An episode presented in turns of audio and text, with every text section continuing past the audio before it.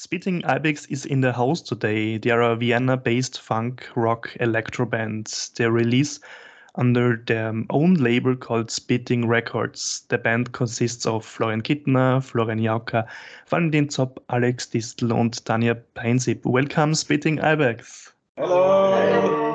Uh, in December 2022, the band released their brand new album called Ego. In the same period of the time, they hosted the two album release parties in Vienna and Graz. I visited the event in Graz, um, in the great location Dom im Berg, which is a big event location inside the Schlossberg mountain of Graz. The result was a radio show in December, which you can listen online in the radio archive. Now to the question to you, um, Spitting Ibex band. What happened with your or what does happen with your band since the release party in December until today? Should I start? Yeah. um, what happened? I guess we were recording some new songs already or demos for new music, which is also um, coming as soon as possible, I guess. And we were playing some beautiful concerts. Uh, one in Salzburg uh, at Chesit um, and one at Cellimühle. It's a very yeah, that's a very legendary place. I don't know, they call it a very legendary place.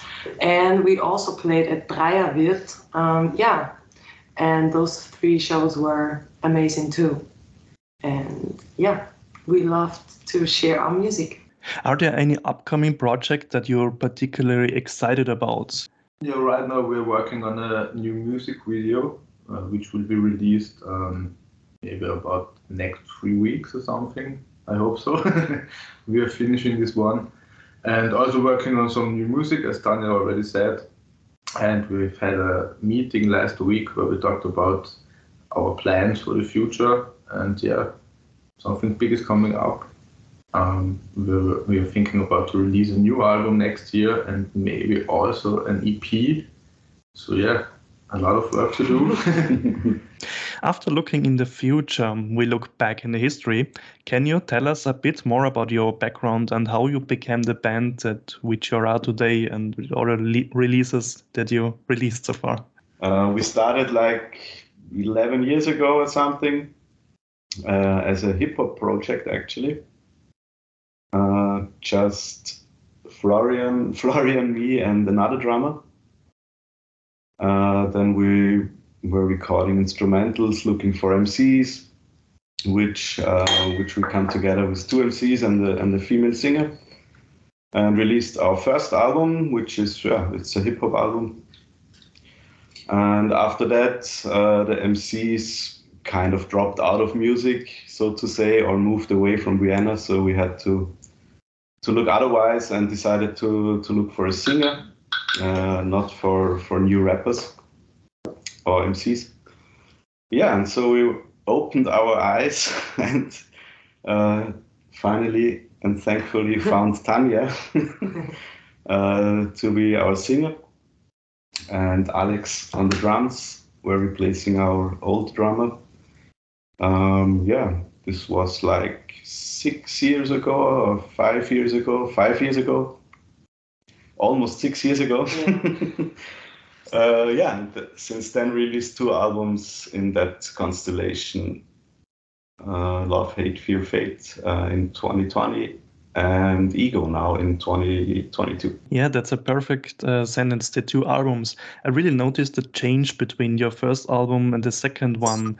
I think they have the first one I would describe like uh, hip hop, and the second one is like a rock. Um, how does your music change over the years? Um, yeah, your style has definitely changed. Yeah, I mean we have so many different uh, influences from different musical styles. The last album was more like influenced by rock music. Love Hate Fear Fate was more like the funk album with horns and and funky songs and the last one is definitely more focused on guitars and and and the rock influences we have. Um, but yeah, we have so many different influences that no one knows what's coming up next. That's a little bit our our style that we that we're combining these different influences into our own sound.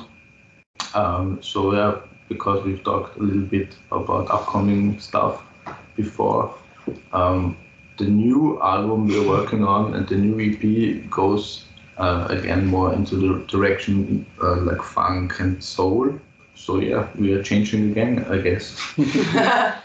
But but we always had that that rock, uh, especially live. So I think for, for us it's not it's not a change of direction. It's just we, we grabbed another part of ourselves and put that forward. yeah. I mean, live we already played a dubstep part, so maybe sometimes a dubstep album will come. Who knows? I think so. Yeah, me neither. Thanks, Spitting Ibex, for being in the interview for the IndieRE 2.0 EU project. Thank you. Bye-bye. Thank you.